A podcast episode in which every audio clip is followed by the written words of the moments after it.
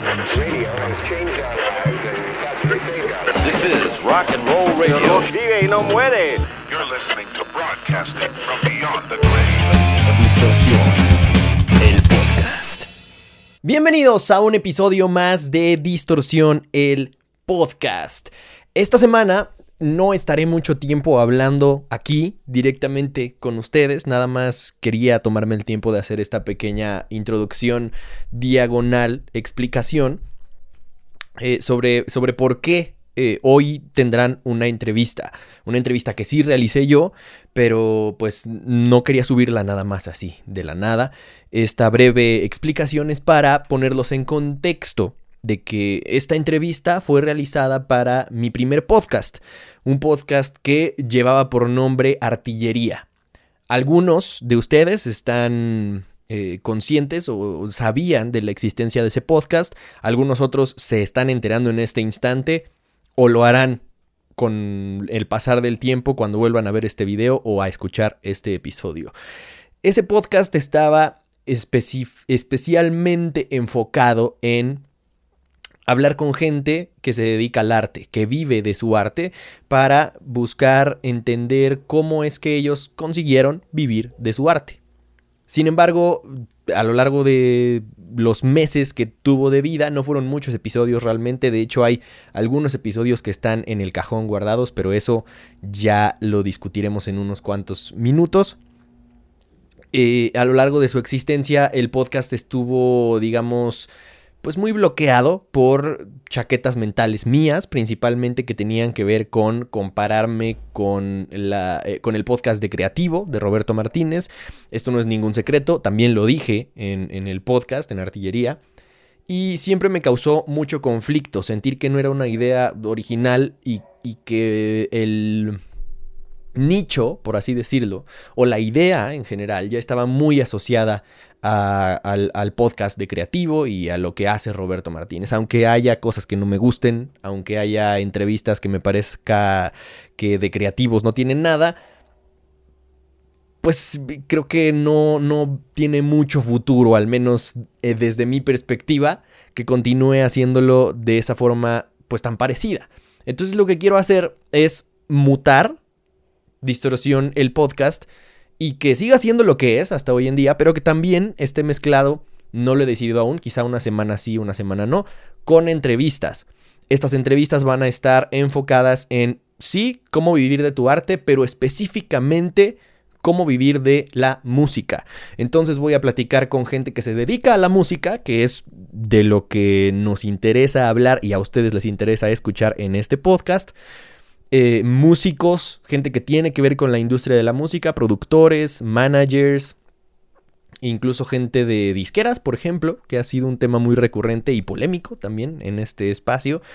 Y pues quizá incluso periodistas que se dedican a, a, la música, locutores, comunicadores, etcétera, etcétera, etcétera. Entonces todo lo que tenga que ver con el mundo de la música, me gustaría incluirlo en este podcast con una serie de entrevistas que, insisto, aún no he decidido si será una semana sí, una semana no, pero los episodios, digamos, normales de Distorsión el podcast seguirán existiendo, no os preocupéis, solamente es para darle más variedad al podcast, para darle más carnita, más contenido, y sobre todo para que la plataforma que ya existe dentro de Distorsión, los suscriptores de YouTube y los que están suscritos al podcast en su plataforma favorita, conozcan estas historias que en mi opinión pues quedaron muy abandonadas al estar dentro del podcast Artillería, ya que era un, digamos, podcast nuevo, una plataforma que no tenía una audiencia ya cautiva, y a mí se me hace que es mucho más rentable traer para acá las entrevistas que tienen que ver con el mundo de la música para que todos ustedes las conozcan y continuar por ese camino, siempre enfocados en el mundo de la música y no necesariamente tirar balazos al aire y quedarnos en, una generalización constante de hablar de todo tipo de arte, porque la verdad es que es mucho más complicado. Yo no soy experto en, en todo tipo de arte, no me considero ni siquiera experto en música, entonces mucho menos en escultura. Y creo que es más fácil que me dedique o me enfoque en lo que sé hacer, en lo que más domino y en lo que más me gusta hablar. Entonces esperen más entrevistas de este tipo. En los próximos días subiré más entrevistas de las que ya estaban disponibles en artillería para que las puedan ver acá y escuchar. Y cuando termine de resubir las que ya estaban en artillería, vendrán entonces sí los episodios que tengo pendientes que ya había grabado para artillería, pero que no vieron la luz por la misma razón que ya expliqué. Y ahora lo harán acá, en distorsión.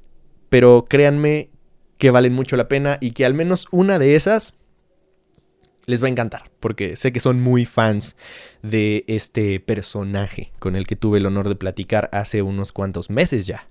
Entonces, muy emocionado por esta nueva era de Distorsión el podcast. Una introducción un poco larga, creo que vale la pena para todos los que los que son fans y fieles oyentes de este podcast. Ahora sí, los dejo con la primera entrevista en Distorsión el podcast y es con César Chanona y Alonso Cortés, ex integrantes de La Forquetina, la banda de Natalia Lafourcade, que tienen mucho que contar. Actualmente son maestros de música, pusieron su propia escuela, entonces no solamente desde siempre han vivido de la música, sino que también hicieron negocio dentro de la industria de la música y eso sin duda creo que les puede dar un panorama bien distinto a lo que normalmente pensamos que es la industria de la música. Ellos dos fueron no mis maestros directamente, pero yo estudié por primera vez música en toda mi vida en la escuela que ellos fundaron. Entonces hay mucha química en, esta charla que están a punto de ver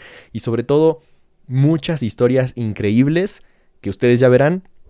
Incluso a mí me sorprendieron porque no tenía idea de varias de ellas. Sin más por el momento, perdón por el choro, quería explicarles.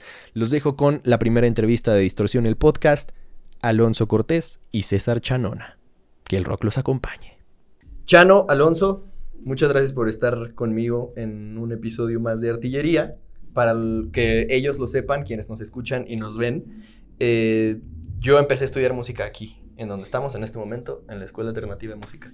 Bueno, habiendo puesto eso en contexto, pues ya se podrán dar una idea de por qué es como tan natural la forma en la que, en la que nos relacionamos o hablamos, porque ya nos ubicamos prácticamente, son maestros míos, aunque no haya tomado clases directas con ustedes. Pero hay algún ensamble, ¿no? A ensamble sí, sí, sí dirigieron algunos ensambles conmigo. Bueno, pero antes de que lleguemos a la parte de, de, la escuela, que evidentemente pues ya pone en contexto, hay que comenzar por el principio, como todas las mejores historias. ¿En dónde se conocieron? Porque yo los ubico como inseparables.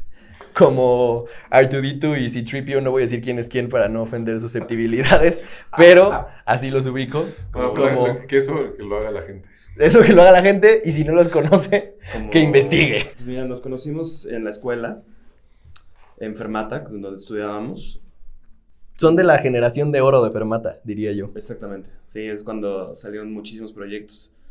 Y ahí nos conocimos, bueno, ya yo como baterista y bueno, Chano como baterista, pues obviamente vas como buscando con quién tocar, con quién hacer proyectos. Y oh, era una generación muy grande, pero había como que escoger entre, entre todos, porque había como cosas que, que no vibraba con, con, como con lo típico de, de estar en, enfermata en ese momento. Mm. Y ahí fue donde, por, por tocar, por como tocaba Chanona, fue como por como nos hicimos amigos, por ahí del 2099. 99. 99, 2000. A mí la verdad es que nadie me contestaba el teléfono. Era lo más cercano a tu amigo. Voy a empezar a tocar con él porque fue el que me contestó, entonces y ya descubrí que tocaba muy padre. Ok, bueno, entonces para los que no sepan ni siquiera qué es Fermata, es una escuela hasta la fecha de las más reconocidas de música, diría yo, o sea, porque pues ya tiene la historia, más que muchas otras que han salido en los últimos años. Y de ahí salieron varias camadas de bandas y de artistas interesantes en la escena nacional acá en México. Entre ellos, ustedes, ya con el proyecto armado de ahí, de La Forquetina. ¿No eran La Forquetina en aquel entonces? No era La Forquetina. ¿Eran la banda de Natalia Lafourcade? ¿Sería correcto decir eso? Sí, sí, sí. De hecho, el primer nombre era Natalia Company. Con eso nos presentamos en, en un festival de Fermata. Ok. Pero haz de cuenta que cuando lo hicimos, a cuando nos presentamos, fueron seis meses. Y en esos seis meses pasó todo. O sea, ya cuando tocamos en el Festival de Fermata, Natalia ya estaba a punto de irse a grabar y ya estaba firmada por Westwood. O sea, fue todo muy rápido. Y ese fue el primer nombre. Y ya después era Natalia Lafourcade, pero o sea, fue saliendo El disco. del disco, sí, ya. Y después Natalia la Forcade y la, La Forquetina. Y después ya salió el segundo disco como Natalia y la Forquetina. Todo un Mm. proceso. ¿Y ese proceso eh, fue influenciado por, por ustedes como banda? Pues más o menos, porque ayer platicábamos de eso. Chanona nos batió la primera vez. ¿Ah, sí? Sí. O sea, no, no fue así como los batié. Nah, ya va a justificar. Ya cuando vio dinero, ya cuando vio dinero ya le entró. No, no. De a sí. cómo nos va a tocar. No, fue más bien este, en ese momento estaba en desarrollo personal, no sabía para dónde tomar, porque yo también este, estudié un rato en la superior de música, Ok. entonces también andaba con la onda del jazz, ¿no? ¿Y qué querías tocar con trabajo? o qué? Pues jazz, jazz, ¿no? Quería este, tocar estándares, eh, Tonalí, Take Day Train y esas cosas. Y la verdad es que cuando me habló Natalia la primera vez estaba muy clavado con una banda que estábamos como por ese camino. Y en mi parte de idealismo, le dije, no, es que ahorita traigo tu proyecto y, y, pues es- ese es mi camino. ¿Y Pero cómo- fue por eso, la neta, yo, o sea, Natalia me, me volvió a hablar, yo creo que porque entendió, ¿no? Porque seguramente dijo, no, no es, no es por mamón.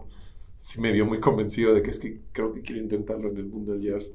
Y este, pero bueno, pues no resultó con esa banda y justo me habla la segunda vez en un momento en el que estoy terminando con esa banda y pues fue o sea, destino. Sí, Ok, creo creo en ok, el destino. ahora pero- sí le entro. Se armó la así, segunda se vez armó- que le hablamos, bueno, que le habló a Natalia, este, ya teníamos una gira de promoción No, durísima. ¿Sí? Todavía no. Claro que sí, ya tenemos el Todavía calendario. No, no no. nos vamos a pelear. No, Teníamos el calendario y Chamín y, y Alejandro se bajaron. Y entonces fue cuando hablamos, había no, a mí promoción. no, no me prometió eso, entonces me mintió. Es que era para que tomaras la decisión Me, me desinteresadamente. habló y me dijo, este, me sentenció un poco, me dijo, el, el proyecto ya, ya está firmado Ajá. y vienen cosas muy interesantes Ajá. y nos vamos todos juntos. O sea, me la vendió súper bonito. Pero neta, si yo hubiera estado, yo hubiera seguido clavado con el, el otro proyecto, yo creo que hubiera dicho otra vez no. Porque así somos de idealistas Porque los así soy de artistas. idealista. Pero creo, es en serio, es en serio. No, es que yo, yo tengo que coincidir con él y justo por ahí me gustaría irme ahorita porque en gran parte este proyecto, este proyecto, esto es todos los días en, en la relación Chano-Alonso y me consta. A pesar de que tengo años de no verlos, puedo ver que no ha cambiado nada, ¿no? Es como la misma relación matrimonial que sigue teniendo muy buena, una muy buena relación. Supongo que ya no hay sexo. No, no, no, no, no, lo hemos evitado. Creemos que eso puede llegar a, Eso- eso quebraría puede, todo. Puede, llegar a afectar. Muy bien, muy bien. Qué bueno que, que- que mantengan sus límites claros. Espero que siga siendo mi mejor amigo. Pero bueno, el, el chiste es que esto es, esto es todos los días y precisamente por eso es que me gustaría irme por ahí, porque creo que por idealismos es que muchas veces eh, no solamente los músicos, en general los artistas, creo que tendemos a ser muy idealistas y muchas veces podemos hasta morir por nuestro propio idealismo en cuanto a la carrera se refiere. Hay muchos artistas y eso lo platicábamos eh, en el episodio anterior, en donde estuvo Dindu Peirón, que muchas veces ese idealismo termina significando que nos ceguemos ante, por ejemplo, la forma de diferenciar pasión y talento. Podríamos decir, yo me voy a dedicar al rock 100% y te puede llegar un proyecto en otro género en el que te dicen, ya con esto te voy a firmar y vas a ser exitoso, etcétera, y no lo tomas por ideales, o pues siempre está el jugársela y que termine fracasando, ¿no? Pero e- entra ahí el juego como de ceder y estira y afloja de tus ideales. ¿Cómo fue para ti? ¿Fue de realmente difícil o la verdad es que fue nada más porque ya estaba valiendo el proyecto y por eso tuviste que acceder? No, no, sí fue, sí fue difícil. De hecho, yo le comentaba que todavía eh, empezamos a tocar con Natalia y seguía tocando con, con este proyecto. Eh, tocamos en unas, unas cosas de Horizonte Jazz. Wow. Tocamos en, este, en otro festival en la Condesa de Guas. Hasta, hasta fueron ustedes. Es que ya tiene. ¿Qué- Estamos hablando de quiénes? 20 años. ¿Ustedes quiénes? Poncho, tú, Natalia, me ah, o sea, fueron fuimos a ver. Ah, Me sí, a pensé que tocar, sí. Entonces depende, pues el proyecto tenía sus, sus tocadas y este y sí hubo un, un día en el que más bien ellos la regaron Bueno, o sea, tampoco así voy a echar. Me perdió, no. Pero es que muy- Ya lo van a escuchar sus excompañeros y van a No, pero es que se me hizo muy chistoso la reacción de ellos porque cuando empecé a tocar con Natalia me acuerdo que teníamos, hubo días donde era un showcase en Sony con Natalia Ajá. y saliendo del showcase me iba a una fiesta a tocar con, con mi otra banda, ¿no? Este, y un día, pues no sé, se pusieron celosos y, y me dijeron, es que es Natalia o nosotros. Ajá, se me hizo rarísimo como, hasta les, les contesté como, pero, pero pues no afecta, ¿no? O sea, puedo estar con... Pero ellos también eran un poco como yo, ¿no? Claro. No, no es que esta es la banda. Y pues cuando me dijeron eso fue como, ay, no manches. Entonces fue como, bueno, ya me lo dijeron ustedes todo, gracias, nos vemos. O sea, no, no en ese momento no, nadie me iba a poner a elegir o a condicionarme de con cuánta gente pueda tocar, ¿no? Claro. Entonces con esa pregunta pues fue... Pero en aquel entonces sí estaba muy marcado, o al menos era un poco más estigmatizado, por así decirlo. El que si te dedicabas a un género no podías como incursionar en otro, ¿no? No, no, cuando entré al proyecto de Natalia por el círculo que manejábamos. Te vendiste. No, las críticas estuvieron, pero centavo, o sea... Sí, sí era eh, reuniones en la escuela, unos comentarios muy fuertes como, ¿qué hacen ahí? ¿Eso qué? Eso es basura. Eso es basura. ¿A ti Sí, también te tocó? sí. Pero al principio eran, eran críticas y después eran un poco de envidias. Sí, ustedes saben quiénes son. A huevo. Pero, eh, pero es que sí, el, el ambiente en Fermata, yo no estoy en Fermata, pero sí tengo muchísimos amigos de Fermata. El guitarrista de mi primera banda era de Fermata, entonces de ahí como que empezábamos a relacionarnos con que todas las tocadas que organizábamos, porque la gran mayoría las organizábamos por ser menores de edad, eh, eran como con puras bandillas de Fermata. Y sí creo que había, a pesar de que era con una buena cantidad de generaciones de diferencia, como una ideología muy marcada, como una tendencia muy clara.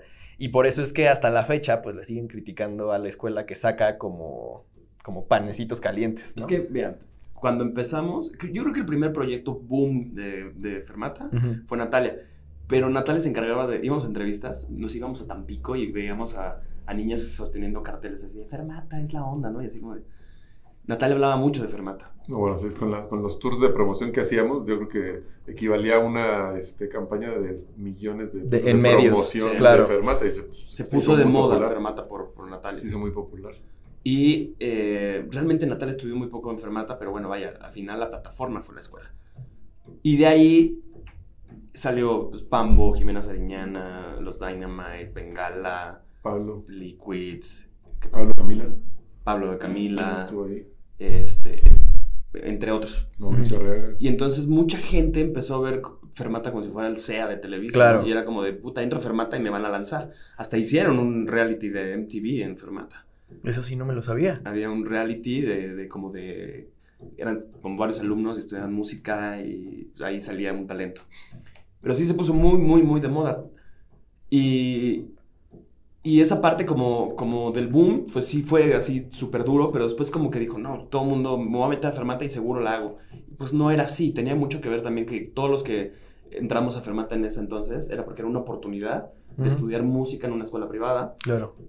fuera de la nacional, de, de la superior y todo eso que es clásico o jazz, esto era como popular contemporáneo, entonces era como cosas que estaban sucediendo.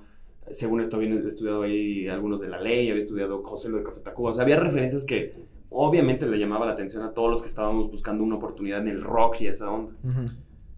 Y se juntaron y pues obviamente explotó todo eso.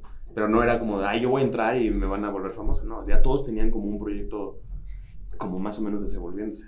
Ahora, vo- voy a hacer un, un viaje un poco al pasado de esa época en la que estamos eh, plasmados, porque a pesar de que nunca habíamos tenido oportunidad de platicar tal cual como su historia, sí escuché alguna vez que contaste una anécdota sobre el momento en el que decidiste a qué te ibas a dedicar porque les dijiste a tus papás que no ibas a ser músico y ellos esperaban que lo fueras, ¿no? ¿Podrías contar cómo fue?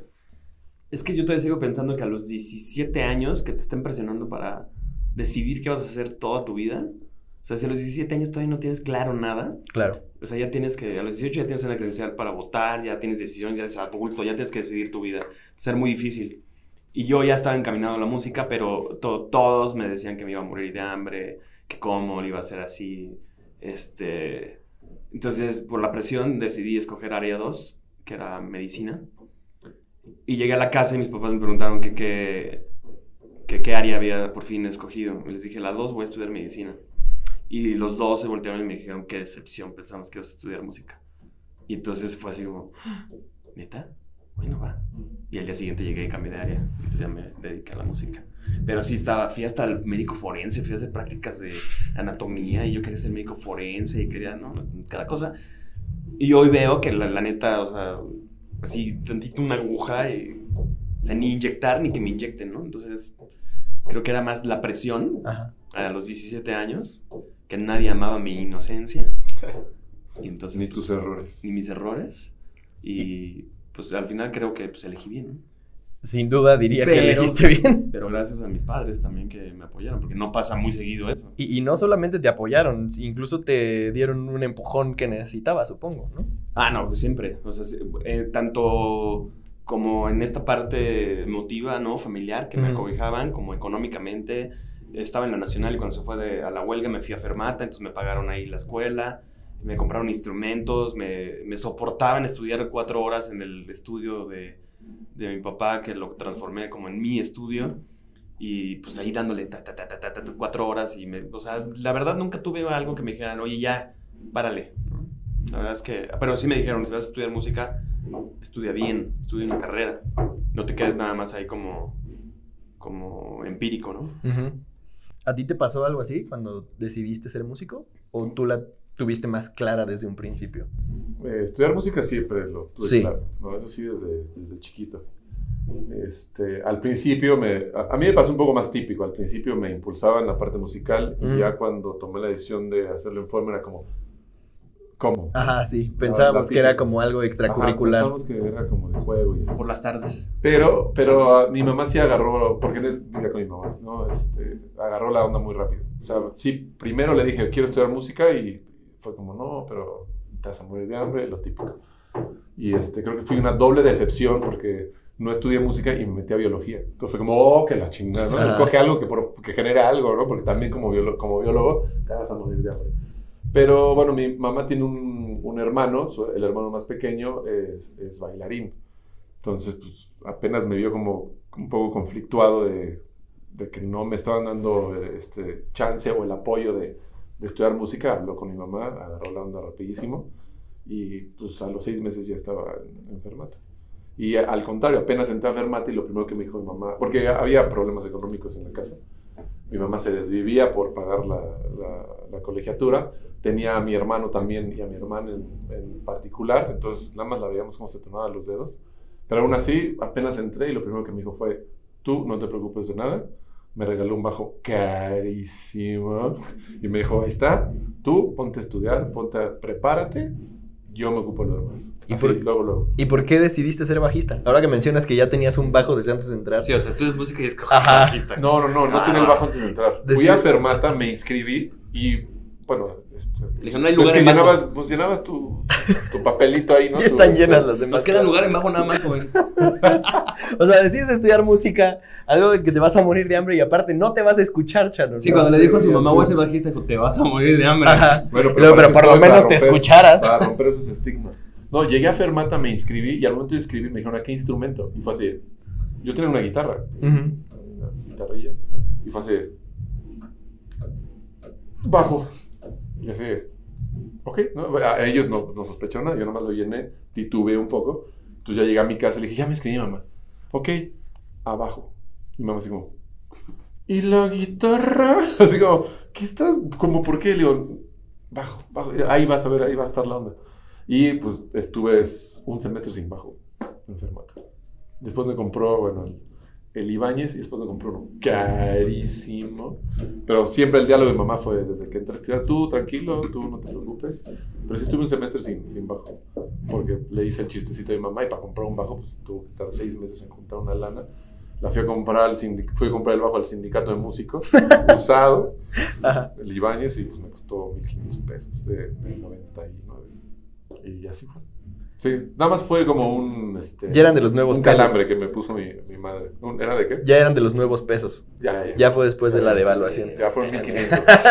Eso fue en el 94. 93, Sí, 93. ¿Cuánto te costó tu Fue cuando nací. Un millón y medio. Sí, sí. No, no, no, Dos 1500. millones quinientos. Saludos Sudamérica porque ya sí se manejan en esas cifras todavía. Sí. Eh, pero no me imagino cuál fue el contexto en el que les tocó a ustedes decidir que se iban a dedicar a la música. Yo creo que incluso hoy está todavía muy, pues incluso satanizado el que la gente se quiere dedicar de lleno al arte. Por, en general por las mismas razones, pero yo creo que hoy en día ya hay muchos más ejemplos a seguir, o al menos ejemplos eh, de caminos trazados de gente que puede vivir de su arte. O sea, ya hay primeros bailarines en ballets internacionales, hay bandas nacionales que se van a girar y tienen éxito en Europa o en Asia o... Y así en todos los artes, ¿no? O sea, por ejemplo, los tatuajes que hace años estaban castigadísimos y satanizadísimos, hoy son un negocio súper rentable y obviamente pues requiere cada vez de más talento, ¿no? Porque cada vez hay más competencia. Pero la música en aquel entonces, no me imagino si hoy está castigado el, el concepto de me voy a dedicar al arte, ¿cómo les fue a ustedes? O sea, ya convencer a sus papás lo tenemos claro, pero en general el ambiente o el contexto social, ¿ustedes lo sentían como con esa presión? Sí. Sí, sí, siempre. Porque, verá, en la Escuela Nacional de Música siempre hacemos los, las bromas que era, este, oye, ¿qué estudias? No, música. No, no, ya, pero este, por las mañanas, ¿no? Así, Ajá. Ya, en serio. y así, no, pues música. Órale, ¿no? siempre, siempre. Pero yo, yo creo que había dos, dos tipos de los que se dedicaban al arte, los que tienen dinero y los que no tienen dinero. Ujú. Los que tienen dinero era de este, mijo, ¿qué vas a estudiar? Arte. Ah, bueno, perfecto, pero te voy a mandar a Londres, ¿no? Claro, a Berkeley o algo así. O a Berkeley o a mil cosas. Y había muchas personas que se desarrollaban fuera. Sí. Eh, y otros que pues era confiar en las instituciones de México y decir, bueno, yo voy a, a crearme en mi país, en mi ciudad. Y por eso ya no entró a la superior, yo entré a la nacional. Después, bueno, tuvimos la oportunidad de estudiar en Fermata. Pero no nada más ah, en eso, sino en movernos en nuestro ambiente. O sea, era juntarse con gente que estudiaba música porque hoy en día es mucho más fácil. A lo mejor ni siquiera sabes este, música. A lo mejor nada más tocas el instrumento, pega tu video en internet, en YouTube, te vuelves viral. y Claro. puedes crear una carrera. Entonces tú, al menos tú, Alonso Cortés, sí crees que es posible que una banda que mm, se haga viral con algún, con algún video chistosito pueda hacer una carrera de eso? Musicalmente hablando, o sea, en, en el Sí. arte en general. Sí, si lo sabes aprovechar y si lo sabes hacer bien. Porque, pues, casi como hay One Hit Wonder en la industria de la música, hay One Hit Wonder en, en la onda de las redes. Y ya, o sea, ahorita, pues, quien se... Edgar Secai, ¿no? Pues, fue el primer youtuber así, ¿no? Bueno, la primera del video viral, Viral. de YouTube. Pero pues Edgar Secai vive de Edgar Secai, ya no de Edgar Secai, otra vez, ¿no? O sea, Y ya nadie se acuerda de quién es, es Edgar. espontáneo, es no sabe lo cosa, que pasó. Es una cosa fortuita. Entonces, si tienes talento, puedes usar las redes y lo puedes hacer y a lo mejor puedes eh, hacer algo chistosito ahí, cagadito, y, y aprovechar eso para después hacer cosas más en serio. Yo ahorita veo, por ejemplo, mucho talento. Alguien que me sorprendió mucho fue Ed Maverick, por ejemplo, que salió de ahí, viene de Chihuahua y, y con una canción ahí, con su guitarra y voz, con eso, está ahí. O sea, no tienes que hacerlo a fuerzas chistosito, ¿no? Ujú. Eh, y así hay muchos. Ahorita está de moda el- la- mi, mi- mi guitarra y yo. Adiós las bandas, ¿no? O es el reggaetón, porque en esto de los ideales hablábamos también. Bueno, pues hoy en día es como de, híjole, mijo, ya tu pop ya no, ya no funciona, entra al reggaetón. Y unos dicen, no, le voy a entrar al reggaetón. Y otros dicen, bueno, pues ya. O hasta voy a disfrazar mi música para que parezca, no sea tan descarado el reggaetón. Claro, que tenga un pianito o algo. O estos eh, nuevos talentos que llenan un Metropolitan con un cuate tocando su guitarra, ¿no? Tipo como la nueva trova, digámoslo, ¿no? Sí. Y así hay un, un montón. Sí, onda Juan Solo y Carlos Adnes y todo Pues eso. este está Mi este sobrino Memo. mi También sobrino Memo, Ed Maverick, eh, ¿cómo se llama? Dromedarios mágicos. Todos esos es yo y mi guitarra. Y eso está llenando y nadie se hubiera imaginado, ¿no? Antes era Fernando Delgadillo y Claro, esta onda, ¿no? sí.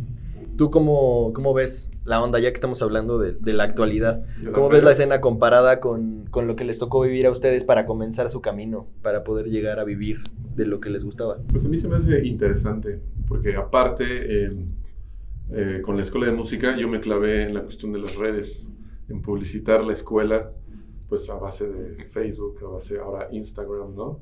Este, Twitter, pues no lo pelo mucho, pero pues me clavé, ¿no? En, en lo que era promocionar un proyecto, porque este es nuestro ahorita no tenemos una banda, pero esto es para mí, mi nueva banda, ¿no? Entonces me la paso haciendo videos, eh, haciendo las campañas, publicitando, ver dónde tiene cabida el proyecto. Y pues sí se me hace interesante, este, sí es el filtro o la demanda es mucha, tienes que hacer cosas bastante bien hechas. Como dices, no siempre todo es chistosito, pero sí tiene que ser muy llamativo, ¿no? Claro. sí hay una tendencia de que las cosas tienen que ser este, divertidas, chistosas, cagadas, para que llame la atención más rápido. No le hemos entrado a ese juego, por ejemplo, con la escuela. Hemos tratado de, pues, de subir la mayor cantidad de contenido, lo más interesante que podamos y lo más rápido y directo. Pero me- a mí se me hace muy, muy divertido la cuestión de, de las redes sociales. Nunca, eh, por ejemplo, en su momento, eh, debatíamos acerca de la piratería, ¿no? Que era una cuestión que afectaba. A mí todo lo que ha sido piratería, redes sociales, siempre me ha gustado, me ha llamado la atención, se me hace interesante entrarle a ese juego y pues demostrar que estás para quedarte o que lo que, lo que haces pues puede llamar la atención lo suficiente como para mantenerse y que no te afecte como todo el fenómeno que pues, es una realidad. ¿no? Claro, Tienes sí, que- no, no lo ibas a poder Tienes evitar. que pelear contra eso. Entonces es como o quejarte de la piratería en su momento o decir, bueno, ¿qué hago para que no me afecte? Claro. Y ahorita con lo de las redes, como dices, ¿no? Este, hay mucha demanda, sí. Tú haces una campaña y por más que esté súper segmentada y con el video más llamativo, a la persona a la que le segmentas o, a- o al sector al que le va a llegar, le van a llegar 70 escuelas de música, ¿sabes? Entonces, pues te orilla a ver qué, qué hago. O sea, a mí la verdad es que esto de las redes me trae como así, ¿qué hago? ¿Qué hago? ¿Qué hago? ¿Qué hago? Me gusta. Sí. Entonces, eh, pues pros y contras, ¿no? Ahorita me, me tiene muy entretenido esta cuestión. Sí, de- comparto ese sentir, porque creo Claro. que sí te abre como una perspectiva distinta del mundo, de cómo, de cómo consumes lo que consumes todos los días, porque lo intentas ver desde atrás. Sí, Entonces te das cuenta ¿Qué hago de- para que me consuman? Claro, Y, sin, y, y como es también, eh, sigo en la parte ideal, que es, ¿cómo- ¿qué hago para que me consuman? Sin caer en la tendencia exacto. que a veces no, no me gusta tanto, pero tengo que satisfacer esa parte también, pero conservando la esencia de mi proyecto, porque si no también, si no lo equilibras, pues puedes caer en un quemón Sí, pues medio gacho, ¿no? sí. Entonces, pues se me hace muy interesante las, las redes sociales. Está, está padre. Y ya otra vez hicimos un salto en el tiempo Sí. y ya mencionamos otra vez la escuela, porque como se podrán dar cuenta, ya, ya dijo Chano que ese es su proyecto más fuerte actualmente, aunque están en otros proyectos. Ya llegaremos a eso, pero antes de llegar a la escuela, tuvieron eh, el, pues lo que en aquel entonces era el- la mayor forma de éxito en la industria de la música con Natalia. Incluso ganaron un Latin Grammy. ¿Y cómo fue ese proceso? O sea, entiendo lo que ya dijeron que fue un proceso, ¿cómo lo describirían? ¿Cómo lo recuerdan hoy en retrospectiva? Pues yo creo que nunca nos pusimos como meta ganar nada.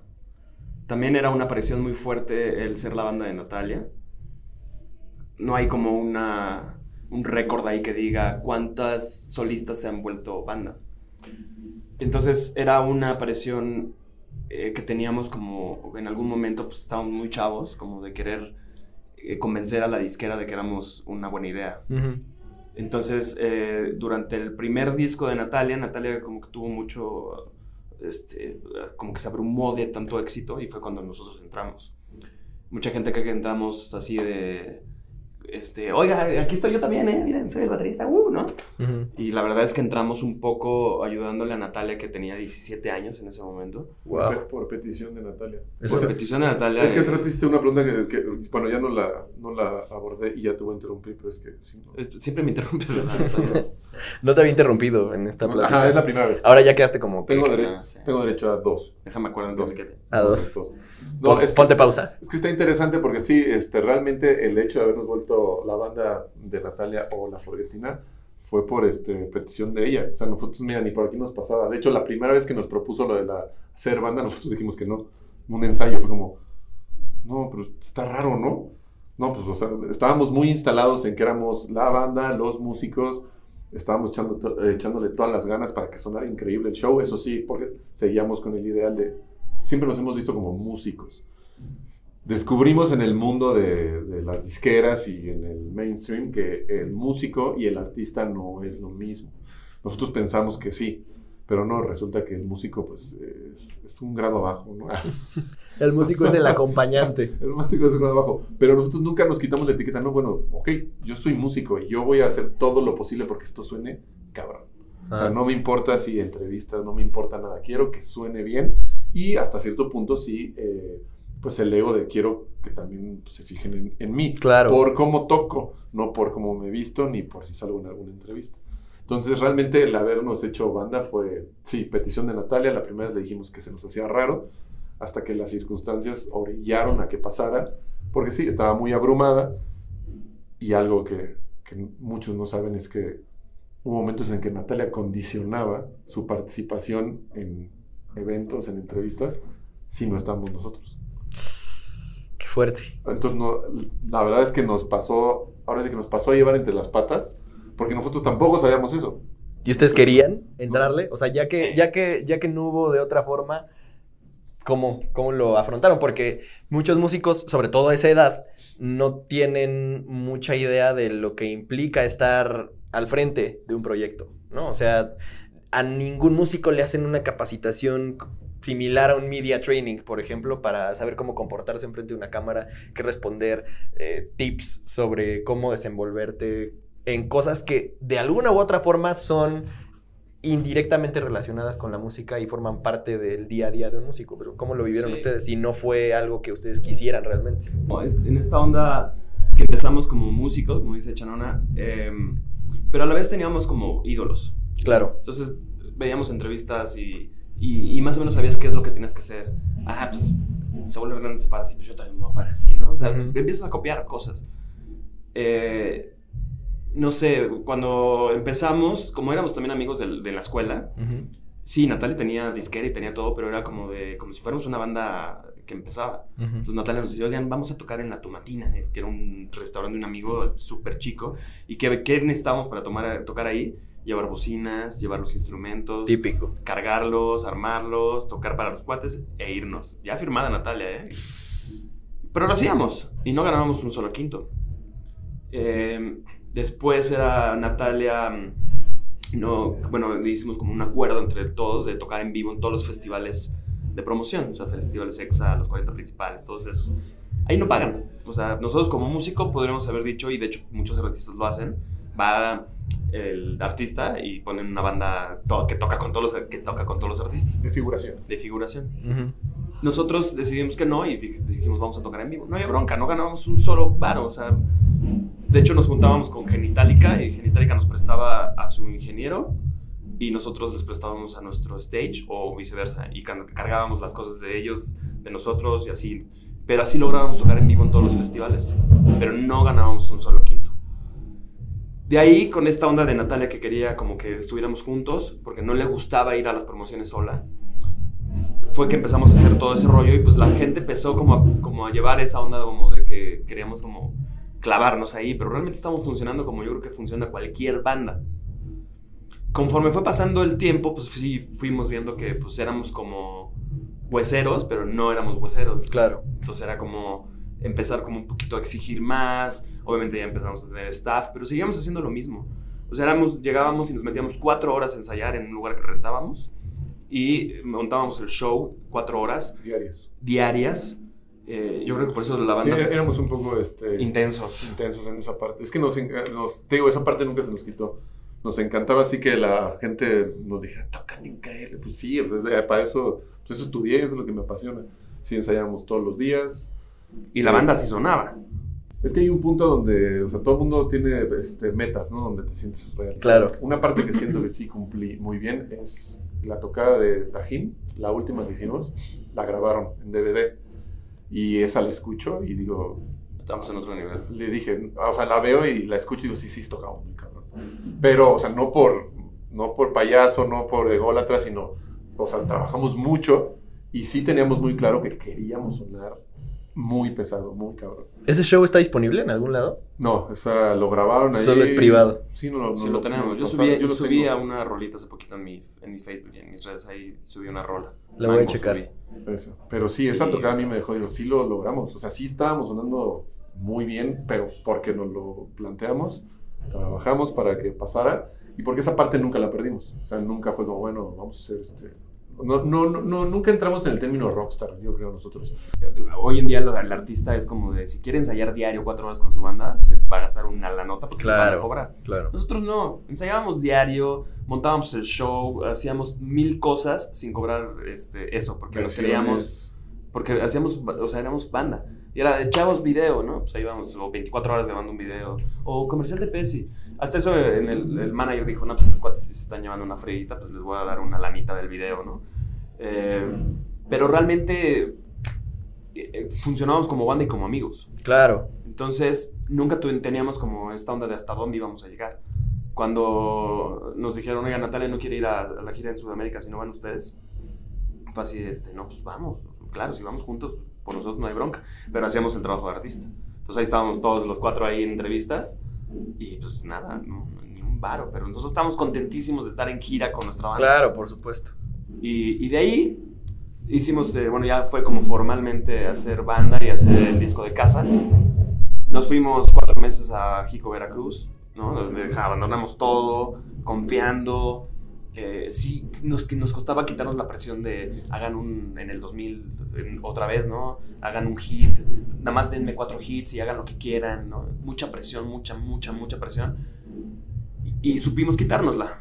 Entonces cuando nos la quitamos hicimos un gran disco y en ese disco nunca imaginamos que nos iban a nominar al Grammy y mucho menos que lo iba a ganar. Porque cuando nos avisaron del Grammy, Chanón y yo estábamos en Buenos Aires, así, este, escondidos de todo, dos meses de vacaciones, según íbamos a hacer música. Y nos hablaron y nos dijeron, están nominados para el Grammy. Y fue así como, ah, chido. Nos acabamos de separar, es como, uh. Fuimos a la premiación, nos ganamos el Grammy, fue rarísimo ¿Incómodo? incómodo, porque era como Natalia, así como, híjole, pero ya les dije que ya no, les dije que ya voy a seguir sola, ¿no? Y era como, ¿estás segura? ¿No? Y entonces era una cosa, una, una onda de emociones, de repente nos hablaba por teléfono, nos mandaba mails, nosotros le mandamos mails, hablábamos, y era como un, ¿qué hubo le? Ajá. No se dio. Pero llegamos al Grammy, yo creo que creyendo en lo que hacíamos, tanto personalmente, yo como baterista, Chano como bajista, Junior como tecladista, lo que sea, y como banda, como proyecto, sin ningún interés. No era como de, vamos a ganarnos un Grammy, muchachos, vamos a hacer un disco para ganarnos un Grammy. Pasó y pues Y ahora, ya, ya dijiste que fue en ese momento en donde coincidió que, que ya no iban a seguir como, como banda y como parte del proyecto, ¿no? Y ahorita llegaremos a eso, cómo, a cómo sucedió y cómo lo vivieron. Pero fue ese disco de casa que ganó el Grammy, el que estuvo a punto de producir Gustavo Cerati. Sí. ¿Y cómo fue para ustedes eso? Porque eso sí ya también me lo sabía. Seguramente algunos de los que nos escuchen dirán, no mamen, dijo Gustavo Cerati. Sí, Gustavo Cerati. Y hasta tienen una foto con él porque estuvieron en pláticas con él a punto de echar a andar el proyecto y no pasó. Y de todos modos fue un disco que ganó un Grammy. ¿Fue frustrante para ustedes o fue más bien como un, un logro el haber estado a punto y el conocerlo, etcétera? Este, no, bueno, fue una gran, una gran experiencia. No se dio por tiempos. De hecho, esa foto que sí yo he compartido ahí un par de veces, eh, fue el momento en el que ya hasta nos había dicho qué rolas quería producir. Todo fue por cuestiones personales. Él, bueno, nos comentó que estaba divorciado y que tenía una dinámica con su ex esposa por los niños. Entonces todo giró alrededor de eso. Eh, nos propuso unas fechas y la disquera ya le urgía sacar disco porque ya llevaba a Natalia un rato sin hacer nada.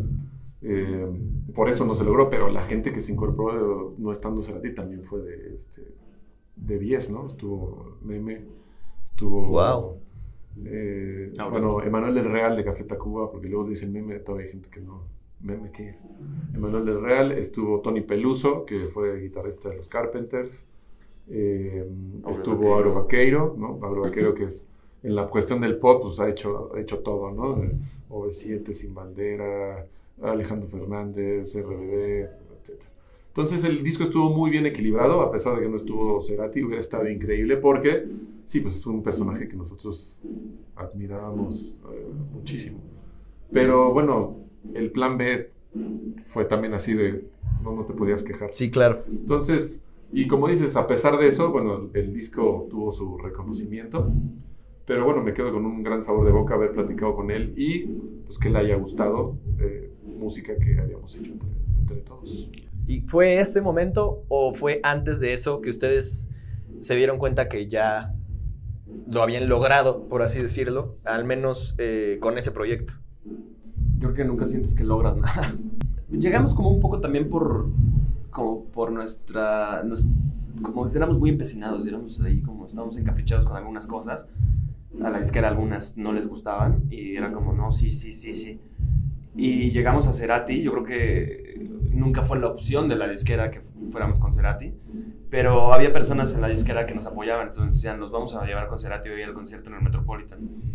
Y al día siguiente, o sea, bueno, ese día nos dijo Cerati, mañana los veo en el hotel y escuchamos lo que, lo que quieren, lo que están haciendo. Pero aún estando ahí con Cerati, no había ninguna garantía todavía de grabar el disco. Grabas el disco, logras con meme, con audio algo increíble y te dicen que lo van a sacar a cierta fecha y no lo sacan en esa fecha. Entonces dices, y empieza así como, sale el disco y gana disco de oro luego, luego. Y luego, o sea, nunca hay como un logro que digas, ya la hice, ¿no? Aún estando con el, con el Grammy, pues es como, como, como nunca estar conforme con nada. Entonces realmente pues, sí volteamos ahorita para atrás y decimos, "Puta, todas las cosas que hicimos, toda la parte de, de, de ese, de, de ese momento de la industria que mucha gente nos dice, güey, es que ustedes la vivieron, pero la mejor parte de la industria, que ahorita ya no Exacto. existe. Es que aparte les tocó como el coletazo de la, de la vieja industria. Sí, y empezaba el cambio. Claro. Pero, pues imagínate, fuimos a tocar a Japón, a Sudamérica, al Caribe, Estados Unidos, Europa, todo México. Este, no podíamos hacer nada más que no fuera la banda. Y hoy en día es como, sí, tengo mi banda, pero también pues, tengo que trabajar de diseñador, si no, no me sale. Tocábamos de, de 15 a 18 veces al mes. O sea, Solo se despertaban para ensayar, para literalmente. ensayar. Sí, los días, es que, es que así éramos de obsesionados. Los días libres ensayábamos. Sí, mucha gente era como de. Otra vez. Y aparte no se cansaban de verse y todo. Sí, o sobre Sí, todo, ¿sabes? sí, sí. De ustedes dos yo sé que siempre van a ser amigos, supongo, a menos de que pase algo Sí, sí. rarísimo y súper extremo. No los veo, no los veo enemistándose, pero, pero sí sé que con el resto de los integrantes de la banda medio se distanciaron y ya después como que Siempre retoman como- un poco, pero sí es cansado, ¿no? Pero lo puedes sobrellevar. El problema aquí no era. Nunca fue la música y tampoco fue el- el- la relación como amigos. Fue la relación como novios de Natalia y Chanona. Mira, era un tema que no sabía si podemos tocar. Sí, sí, sí, ya está, ya está muy. Ya está, ya Está asimilado. es agua pasada. Ya lo puedo contar este, libremente. En algún momento no. Fue porque en no el sabía dos- cómo contarlo sin que nadie saliera dañado. ¿Cómo- ¿En qué momento? Porque es una cosa ¿En qué súper momento complicada. pasó? ¿Cómo fue? ¿En qué momento anduve con Natalia? ¿En qué momento se dio? Porque, insisto, ya estamos hablando como de esta relación que se puede desgastar de verse todos los días, porque aparte ustedes eran un caso extraño que no solamente se tenían que aguantar gran parte del tiempo, sino que literalmente se veían más que a sus propias familias o que estaban más No, y en una aparte sala de ensayo. al DF y era, ¿qué onda? Vamos al cine y ahí vamos al cine todos juntos. Vamos Sí, al concierto sí, y vamos al concierto éramos- todos juntos. Unos muéganos. Pues las situaciones nos orillaban a estar juntos, ¿no? Porque había muchos compromisos que cumplir, ¿no? Como venías de gira y era como, es que hoy toca hacer a ti. Entonces nos, dan, nos invitaron a todos porque aparte puede salir otro deal. Entonces, pues esa era nuestra vida, ¿no? Estar juntos. Este, y con Natalia, pues se dio. ¿Se dio de ceder o se dio de que se dio? Se dio después Se de dio un después rato. de un rato que estoy insistiendo. Se dio con ese o A. Eh, pues es que sí recuerdo el momento. Se dio muy natural, la verdad. Eh, por, cos- por cosas que me contaba Natalia, me decía que pues, desde la escuela que ya le gustaba, y no sé qué tantas cosas. Y pues ya estando en la banda, conviviendo, pues descubrimos que eh, a mí me gustaba mucho su personalidad y a ella la mía. Y pues que empezamos a andar como a casi el año, más o menos, como al año. Y duraron. Pues como, pues como casi cuatro años. Y fue lo que... la- e- Eso todo- te iba a preguntar, ¿fue lo que duró la banda?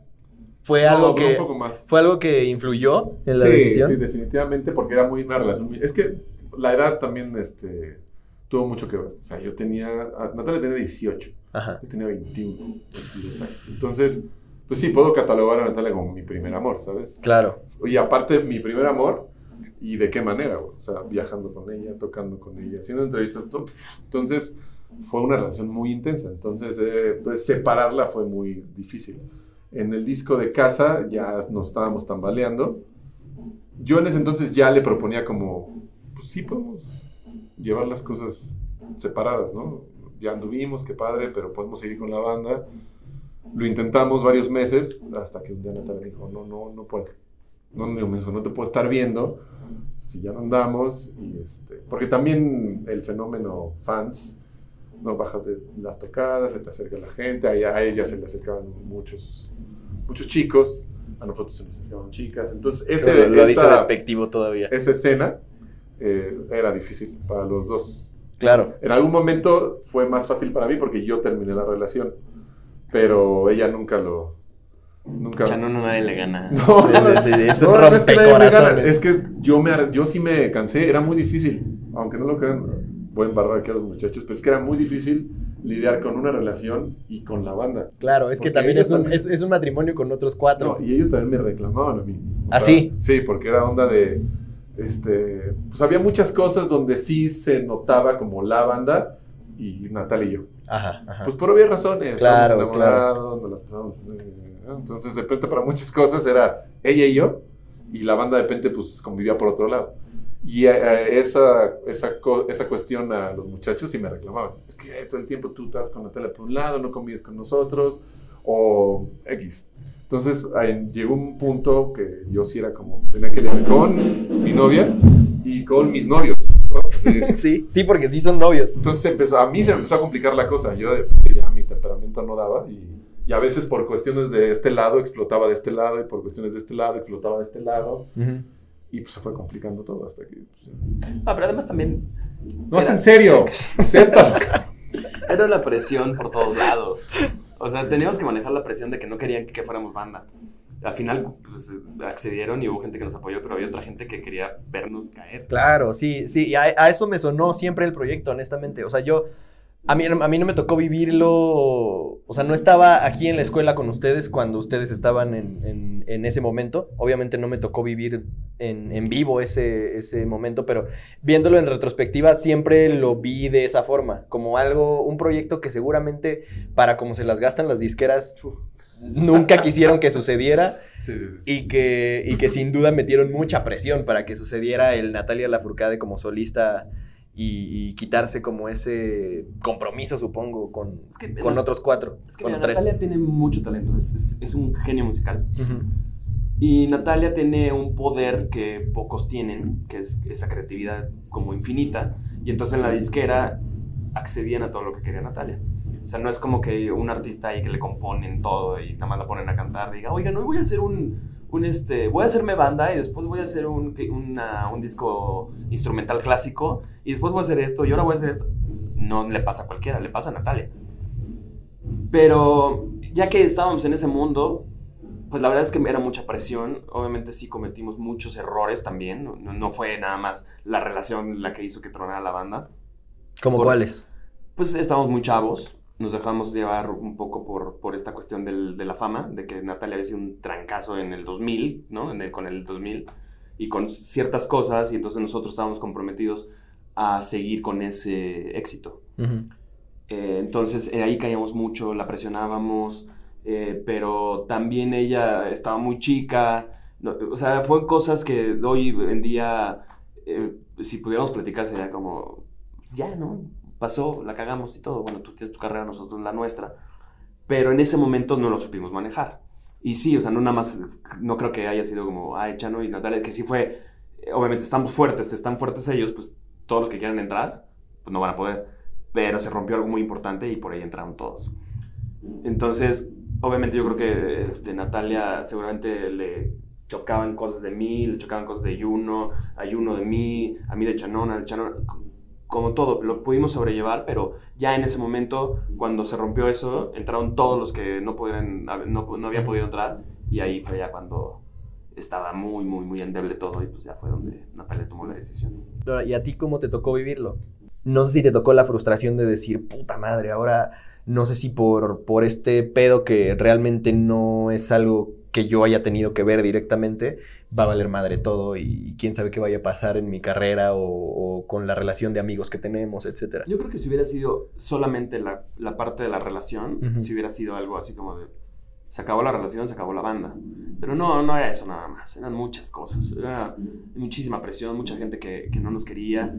Pero al final, cuando la banda ya se separa, siento que nos fuimos como, como poniendo siempre algo como comparaciones con el fútbol. Es como cuando un técnico llega y se va pues, cuando su equipo está en el lugar número 18 y no ha ganado ni un solo partido, ¿no?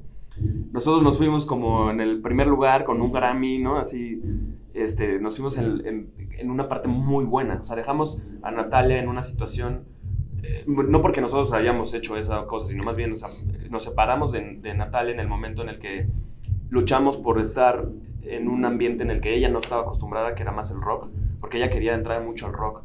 Y pues cada vez que íbamos al rock nos maltrataban. Claro. Y, pero logramos entrar a eso, o sea, logramos eh, que, que se ganara un Grammy como mejor disco rock. Eh, pudimos tocar con algunas bandas que admirábamos, pudimos tocar en un Vive Latino, pudimos tocar en otro ambiente. O sea, pusieron un- una canción nuestra en Horizonte Jazz y estuvo primer lugar por mucho tiempo. Entonces son cosas que dices, pues creo que dejé algo bueno que yo espero pues, que Natalia lo valore, como nosotros valoramos también lo que ella nos aportó. Y, y, pues vivimos con eso, tranquilamente. O sea, tampoco es como... Obviamente sí, de algo, piensas como, ay, qué padre estaría seguir ahorita. Pero sí hiciste las paces, sí tuviste chance como de decir esto fue un ciclo que está cerrándose como debía cerrarse. Tal cual, ¿no? ¿Ok?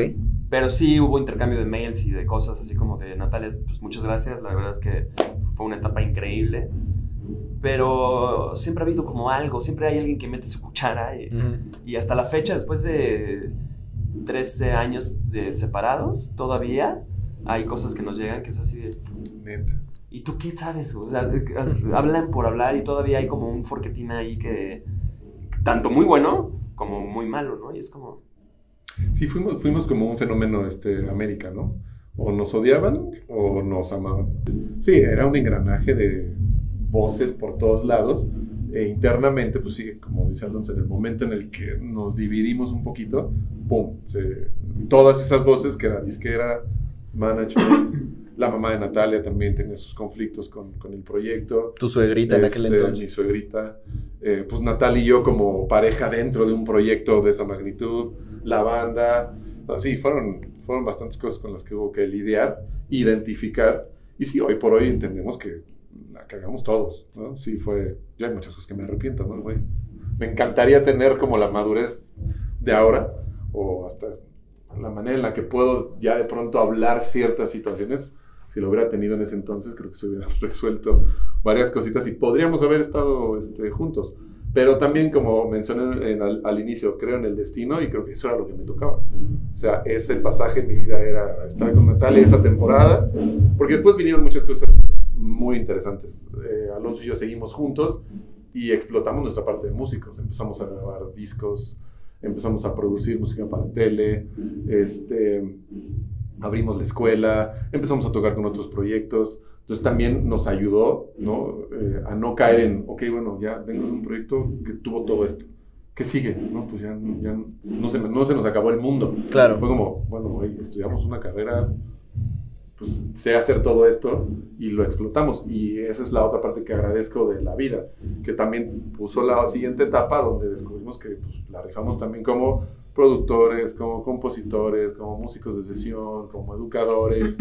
y fue pues, satisfactorio, ¿no? También ver ese, el lado, el lado B después de, o bueno, después de Forquetina, pues así es la vida. Hay que, ¿no? Si, si la vida te pone limones, hay que aprender a hacer limonada. Sí. Afortunadamente no hemos tenido nunca que salirnos de la zona de confort, que es todo lo que nos genera es hacer música. Claro. Ya sea enseñando, este, produciendo, grabando. no hay otra cosa que tengamos que hacer, afortunadamente, porque supimos explotar todo lo que habíamos estudiado. Claro está. Yo creo que les tocó vivir un proceso, pues un poco extraordinario, o sea, en el estricto sentido de la palabra, de fuera de lo ordinario, porque pues muchas veces el camino, como la, el picar piedra y la talacha, como el buscar otras maneras de vivir de la música que no necesariamente son tocando y solo tocando, es como el principio, ¿no? Y después ya puede que tengas un proyecto exitoso que te permita dedicarte a solo y solo tocar. A ustedes les tocó un poco al revés, porque su primer acercamiento a vivir de su arte fue un madrazo.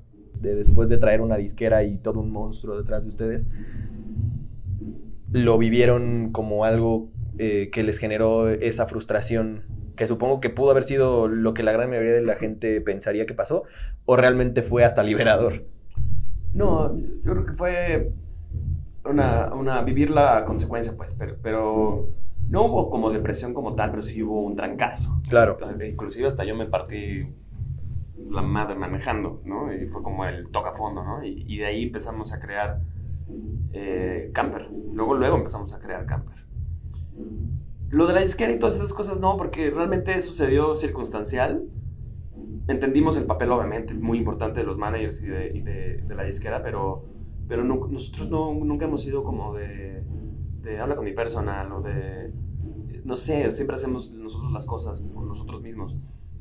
Entonces, sí era como, ching, qué mala onda que ya nos seguimos, porque sí extraño la gira y extraño tocar en grandes escenarios para mucha gente, para poca, lo que sea, pero estar ahí, para mí eso es lo, lo más eh, padre de la música.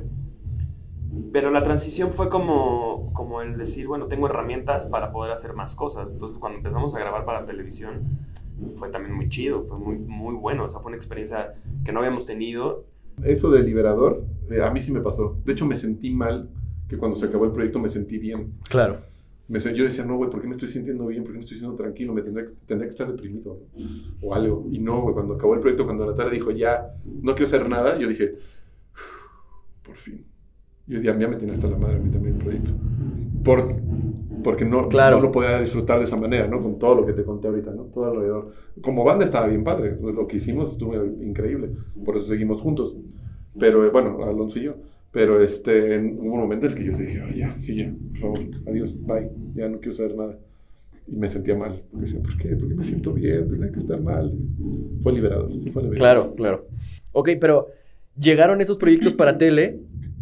¿Cómo llegaron? ¿Fueron por contactos que hicieron a lo largo del camino que ya habían recorrido para ese entonces? Lo de televisión fue circunstancial también. O sea, no fue porque, ah, mira, los de la Forquetina. Era el, el papá de una exnovia. Estaba haciendo la serie. Ok. Y en ese entonces estábamos muy cerca. Bueno, yo, eh, su prima era muy amiga de nosotros porque estudió con nosotros en Fermata. Y nos dijo, oigan, este, mi tío está empezando la serie y está buscando temas musicales. Ah, pues va. Entonces me acuerdo ahí empezamos a hacer como una rolilla. La propusimos y le gustó y se quedó. Pero yo creo que sí tiene que ver la referencia de, ah, pues estos eran los de la Forquetina. O sea, no estoy hablando con, con alguien que no tiene idea, ¿no? Estábamos como embalados en ese entonces. Pero si no, yo creo que hubiera sucedido de cualquier otra manera. Pero embonó todo perfecto para que esa cosa que estaba sucediendo con Camper, que en ese entonces estábamos produciendo mucha música y nos gustaba todo lo que hacíamos. Y el disco de Camper también fue un disco muy bueno. Entonces aprovechamos ese, ese camino como para trabajar lo de Camper y entonces trabajar Sexo y otros secretos. Y de ahí el, el productor de ese, de ese programa dijo, me encanta lo que hacen, le dimos el disco de Camper, dijo, soy su fan, quiero que hagan la música de otra serie. De, primero fue ¿Y cuánto quieres perder? Que era un, un reality. Hicimos una rola, le gustó, luego dijo, por favor, hagan la música completa de Hermanos y Detectives, que fue otra serie. Y Ahí luego- estuvo día normal, ¿no? Ahí estuvo día normal. Y de ahí nos llamó para hacer Plaza Sésamo y con Plaza Sésamo estaba increíblemente así encantado, tanto Plaza Sésamo en Estados Unidos como, como acá, el productor.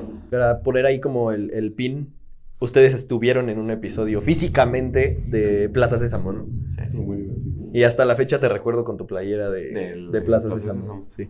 Pero llegamos ahí porque el productor dijo, este, ok, ya me han hecho muchas canciones que cantó Eric Rubin, Playa Limbo y todos los personajes de la serie. Pero yo quiero que ustedes vayan como artistas a Plaza Sésamo. Y entonces eh, vimos la lista de artistas que han estado en Plaza Sésamo, porque no es Plaza Sésamo México y no es Plaza Sésamo Mundial. O sea, es Sesame Workshop, eh, es la que maneja Plaza Sésamo en todo el mundo. Entonces nos invitaron como artistas a estar con Plaza Sésamo. Es, para ese capítulo vino Elmo y tocamos la canción de cumpleaños porque también Plaza Sésamo cumplía 40 años. Y hicimos un tema de cumpleaños y nosotros salimos interpretándolo en la serie. Nos invitaron. Pero pues ya era como, nos llevó una, otra cosa, otra cosa, otra cosa, otra cosa. Hasta que el productor se fue a vivir a Houston. Ahí ya, ya fue, pero... Pero fue una época que estábamos metidos grabando todas las noches. Ya estaba la escuela, entonces salíamos de, de clases, nos íbamos a mi casa y grabábamos hasta las 2, 3 de la mañana. Y así salieron todas esas series. Y te- tuvimos la fortuna de que todo lo que proponíamos, todo les gustaba. gustara. Ya casi llegamos a la parte de la escuela. Háblame de Camper entonces, Chano. ¿Cómo empezó? Porque se juntaron dos cuartas partes de la forquetina y un amigo suyo de otro proyecto que también venía del soundtrack de Amarte Duele. Sí.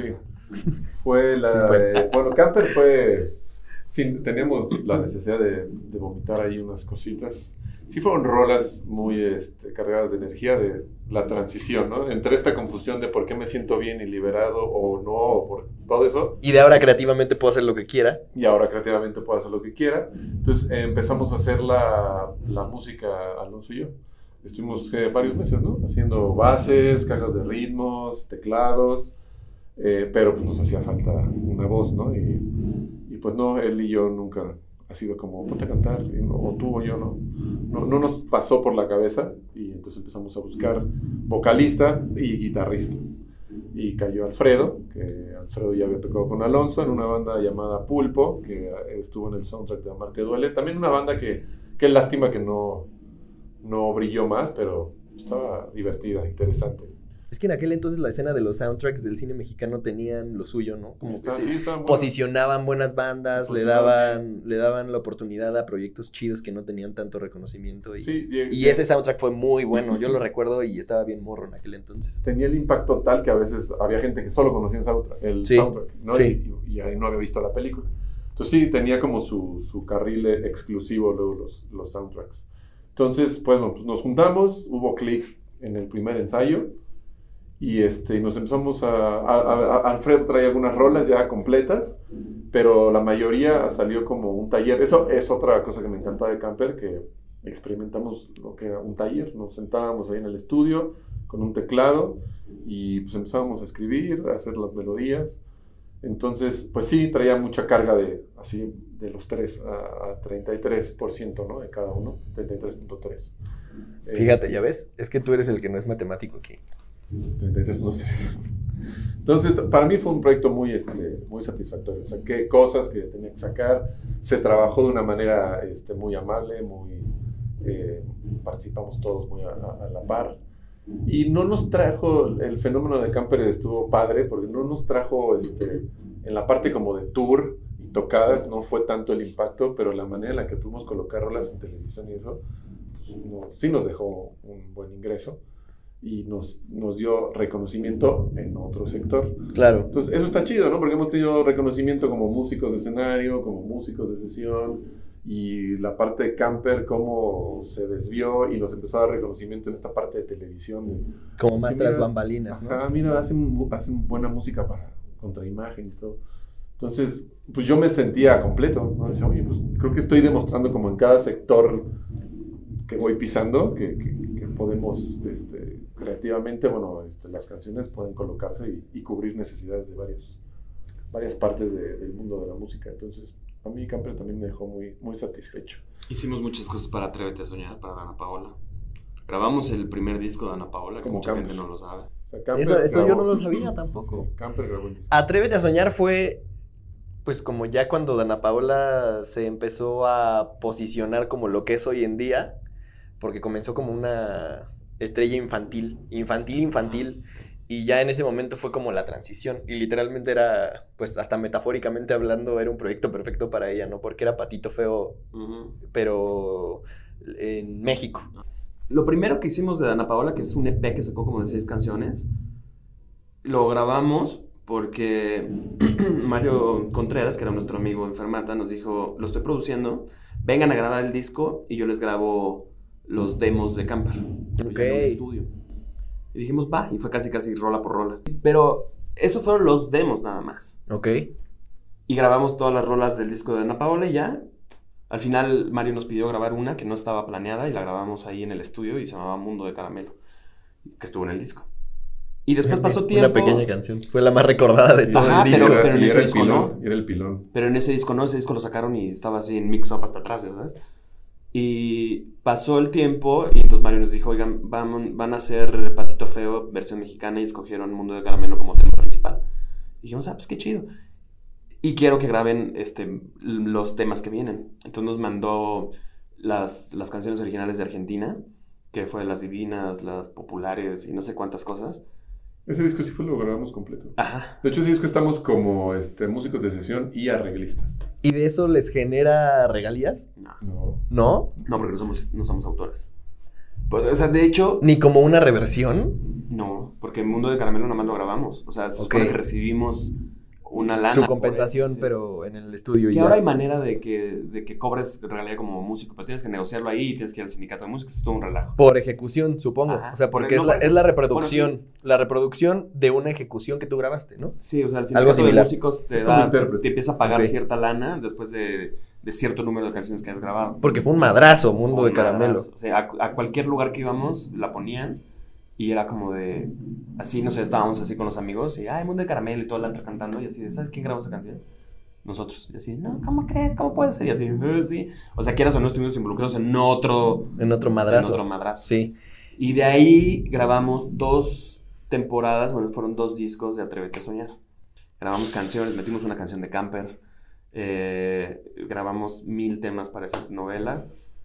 Y de hecho, hace poco Dana Paula, eh, bueno, también eh, ella sabía que habíamos grabado y su personal manager es muy amiga nuestra y nos dijo, ¿por qué no trabajamos las canciones? Ella estuvo en la serie de José José y quería Dana Paula grabar dos canciones de José José para, para reforzar como lo que estaba haciendo de la serie.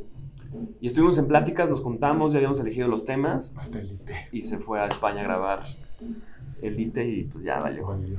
Pero Bueno, podría. Es, es algo que quedó ahí como en el tintero. Ojalá que, Sí. que esa cosquillita no se le quite y que puedan retomarlo. Porque después de Élite es un proyecto con una magnitud aún mayor, Sí, ¿no? sí, O sea, porque fue una explosión mundial lo de Dana Paola en Élite.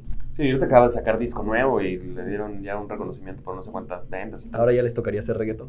Ya nos tocará ese reto. Sí, eh, sería o una nueva experiencia. No, pero fíjate que- lentro. Sí, sin Pero pedos. fíjate que problemas. Dana Paula la última vez que, al proyecto. Sí. La última vez que nos vimos, Ana Paula dijo que las rolas las quería en otra cosa totalmente diferente.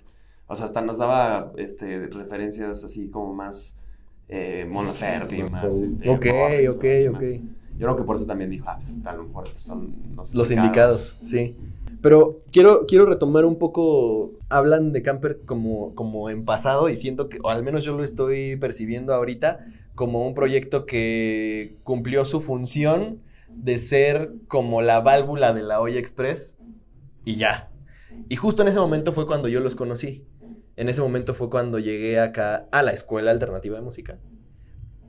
Que tenemos que platicar cómo fue que empezó ese proyecto y en qué momento le salió la idea. Pero ya que hablábamos de Camper, a mí me tocó que el disco tuvo como sus trabas porque ustedes lo estaban haciendo todos solos y como que en aquel entonces todavía no estaba tan el boom de do it yourself y de música independiente y les tocó a ustedes gestionar que el disco estuviera en plataformas digitales que en aquel entonces solo era iTunes, no recuerdo que estuviera Spotify ya, No. solo era iTunes. Y iTunes el original porque todavía no había Apple Music obviamente.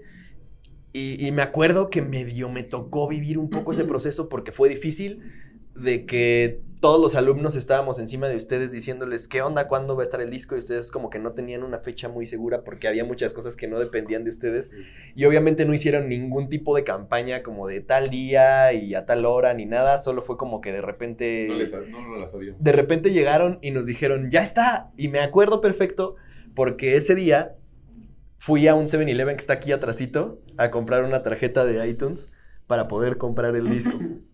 ese día saliendo de aquí de clases. Entonces me acuerdo perfecto de eso porque justo me tocó vivirlo como un no mames, si a estos güeyes les está costando ese trabajo. Y si hay como tanta incertidumbre en el ambiente de hazlo tú mismo, ¿qué me puede esperar a mí? Que en aquel entonces estaba eh, empezando con mi primer proyecto original. ¿Cómo fue para ustedes? ¿Realmente sí fue una válvula de escape nada más? ¿Y cómo vivieron ese proceso de hacerlo ustedes mismos, o ustedes solos, mejor dicho, después de que prácticamente pudieron haber delegado toda esa parte con su proyecto anterior? No, pues bueno, Camper fue aprendizaje total, porque fue esa, sí, fue una transición. O sea, a mí me, me, me sorprendía, eh, o sea, con Camper pues ya estaba la, que estaba ya Facebook, y estaba, y yo recordaba, oye, si, si cuando estábamos con Natalia hubiera, hubiéramos tenido todas estas herramientas, qué locuchón, ¿verdad?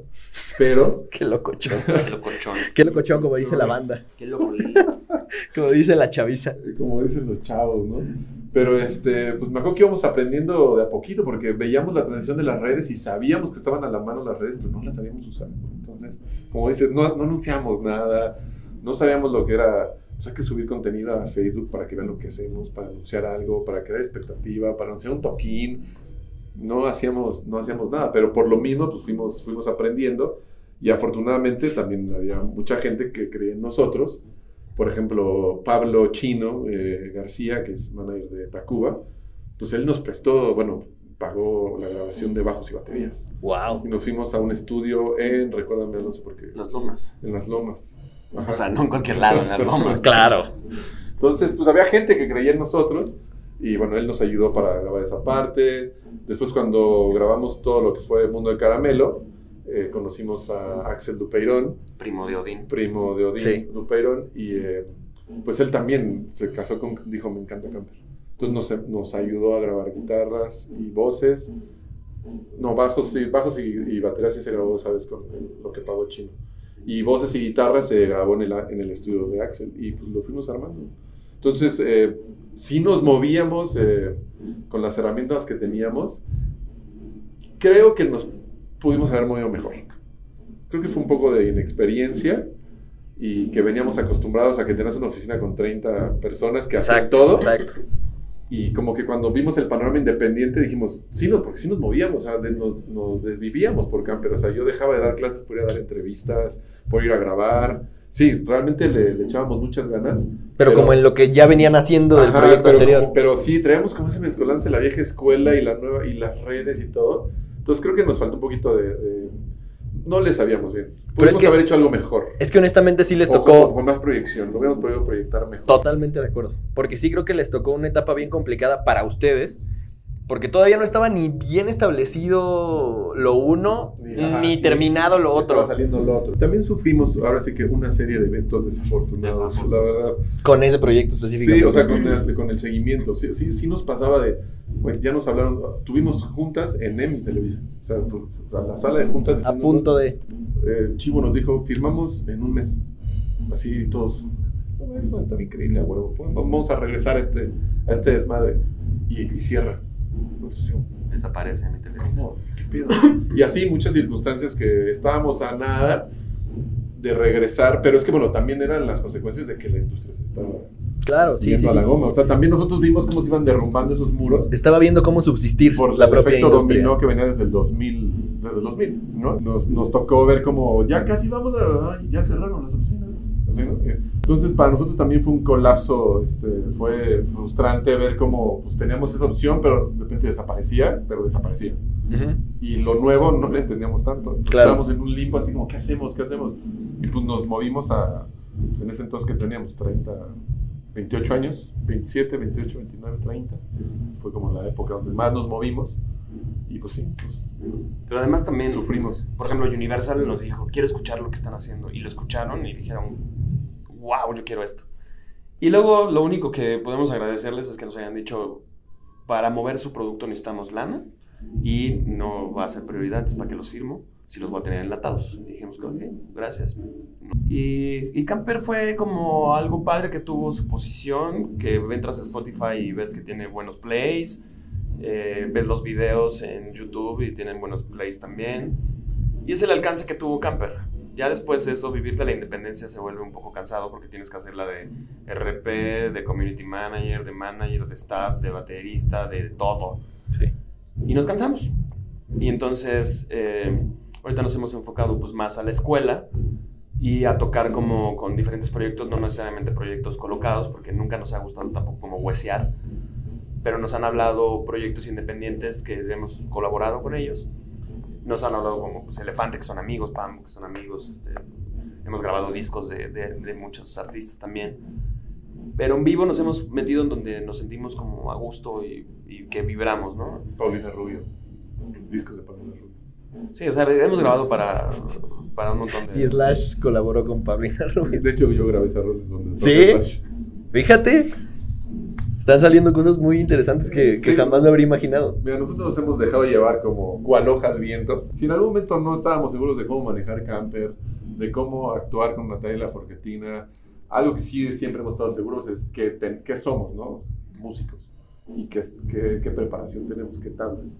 Entonces nos hemos dejado llevar por esa parte, es la, lo que más claro tenemos y pues, ha pasado todo esto, ¿no? Porque sí sabemos que en donde nos paremos vamos a dejar buena imagen, porque eh, nos gusta, no- o sea, a mí me dices grabar y digo, hemos tenido también la oportunidad de seleccionar, ¿no? Sí ha habido proyectos ¿para qué voy? Mi alba no me gusta y, y, pues, no le voy a echar tantas ganas, ¿no? Entonces mejor. Entonces, todos los proyectos que hemos estado y que hemos podido decir, quiero estar ahí, ¿no? este, sí lo quiero grabar, pues le echamos muchas ganas, los trabajamos muy bien, hemos dejado muy buena imagen, este, muy buen sonido más bien, y pues nos ha llevado una cosa a otra. Yo pues, tengo 40 años, y 40 años, acabo de cumplir. Y pues no hemos parado de tocar, de grabar, de dar las clases, por saber lo que somos. Pero mira, ya llegamos a la parte eh, que justifica en dónde estamos, ¿no? O sea, para eso supongo que tendríamos que regresarnos a la etapa un poco antes de Camper, ¿no? Cuando empezó la escuela. ¿Cómo fue el proceso? Porque ahorita escuché, bueno, hace unos minutos escuché que dijiste que tú estudiaste batería en La Bataca. La Bataca es como el papá de la Escuela Alternativa de Música o el proyecto anterior a. ¿Cómo fue? ¿Que, ¿En qué momento se les prendió el foco de decir podemos seguir viviendo de la música si le entramos a esto? Porque la escuela es de ustedes. Sí. Fue por ahí del 97, 98 que abrió la bataca, que estaba León Soriano, que fue mi maestro. Y León siempre tuvo como esta onda de llevar la escuela, pero la- como que la movió de varios lugares y, que estaba y no estaba. Entonces como que le costó trabajo capitalizar la, la escuela, aunque pues tuvo también su historia y una historia buena. Eh, pero después de eso León se vino de gira con nosotros, con Natalia, y cerró la escuela. Y después eh, sale él y la que era nuestra personal manager salen de la banda y ponen de nuevo la ataca.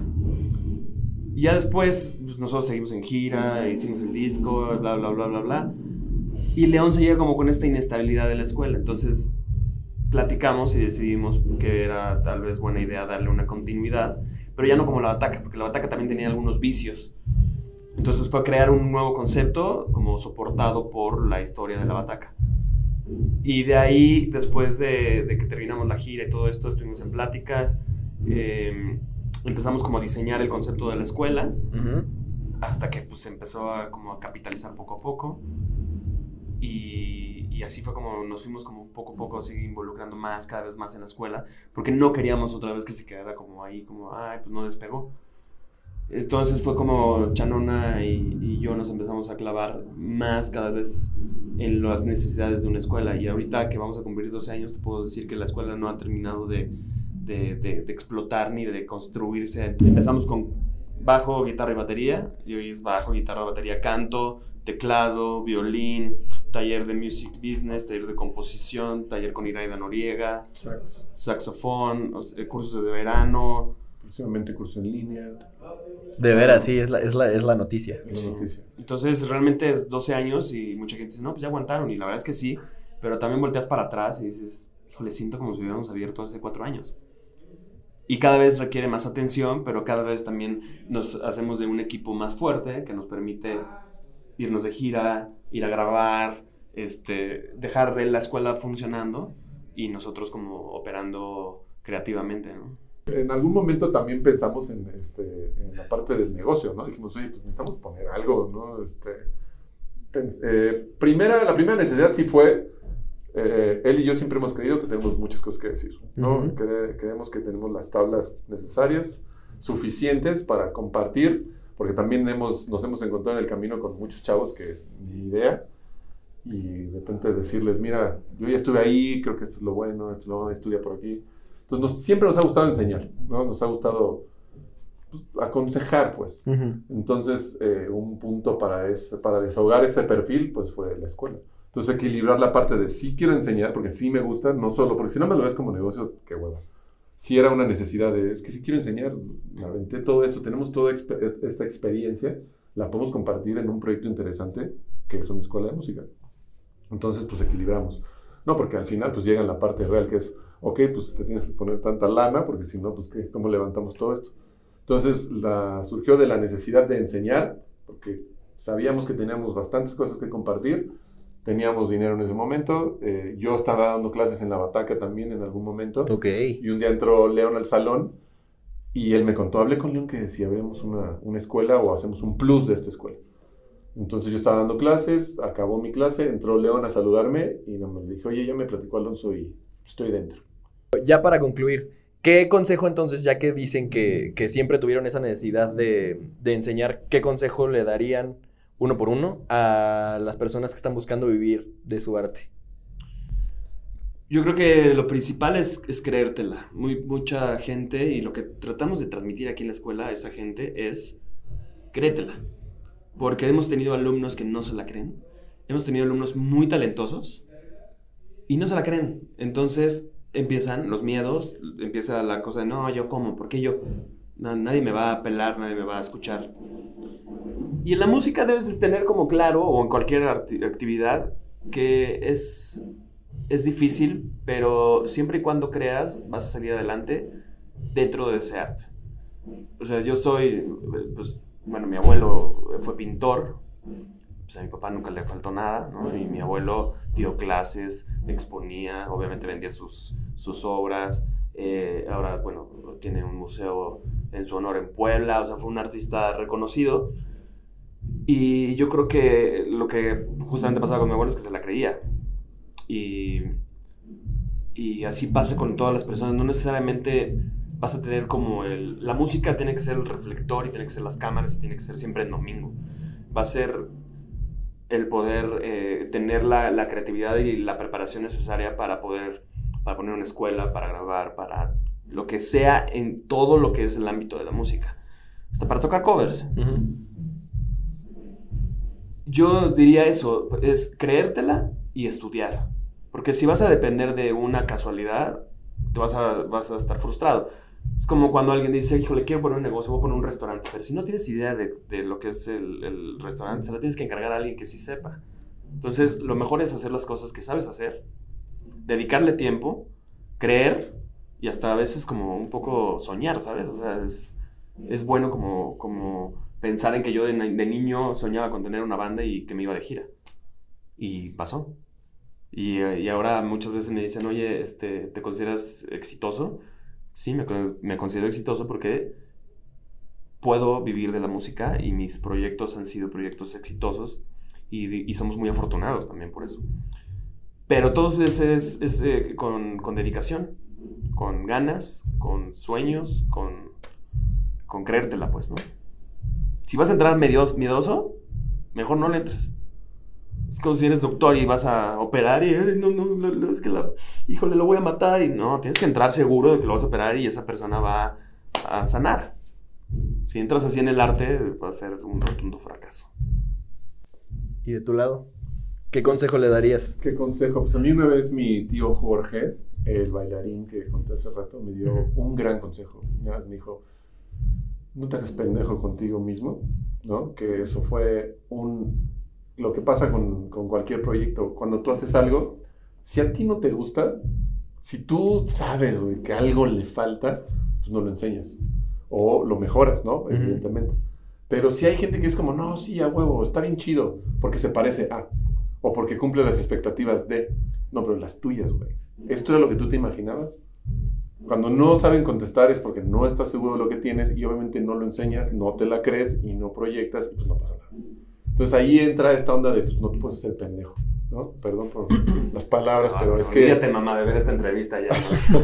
Es que es una realidad, o sea, y otra cosa es ser súper este, autocrítico, ¿no? O sea, cuántas cosas no hemos hecho en proyectos en la escuela que lo haces en un momento y dices, no, está increíble. Pero pues siempre te tienes que dar el tiempo de decir, a ver, sí, digo que está increíble, pero le voy a dar su tiempo y lo voy a observar. Entonces, pues hemos visto cosas de la escuela que es como, hace seis meses me parecía increíble y ahorita me parece una basura. Hay que cambiarlo. Y así también, o sea, ese es otro, otro buen consejo, que es, bueno, consejo, no sé, es lo- lo- así como operamos nosotros o yo. Es solo hacer las cosas, creértelas, porque tú sabes que están bien hechas y no están llenando las expectativas de nadie más, están llenando las tuyas. Y siempre eh, sujeto a que eso que en algún momento te puede tener súper orgulloso, meses después le puedes encontrar un chorro de defectos y no, y no te bajoneas. No es como, ay, no, no estaba tan padre como yo creía. No, nada más es, ok, ya le vi los defectos, lo voy a mejorar. Y así pues evolucionas y evolucionas y un solo, eh, eh, un solo producto lo puedes ir cambiando hasta que genera más productos en el Inter y llega a un gran producto. Pero bueno, pues eso es como yo trabajo. Increíble. Muchas gracias por su tiempo, por, por el extra y por compartir todas esas enseñanzas que nunca, nunca me hubiera imaginado siquiera. ¿eh? Nos escuchamos en el próximo episodio.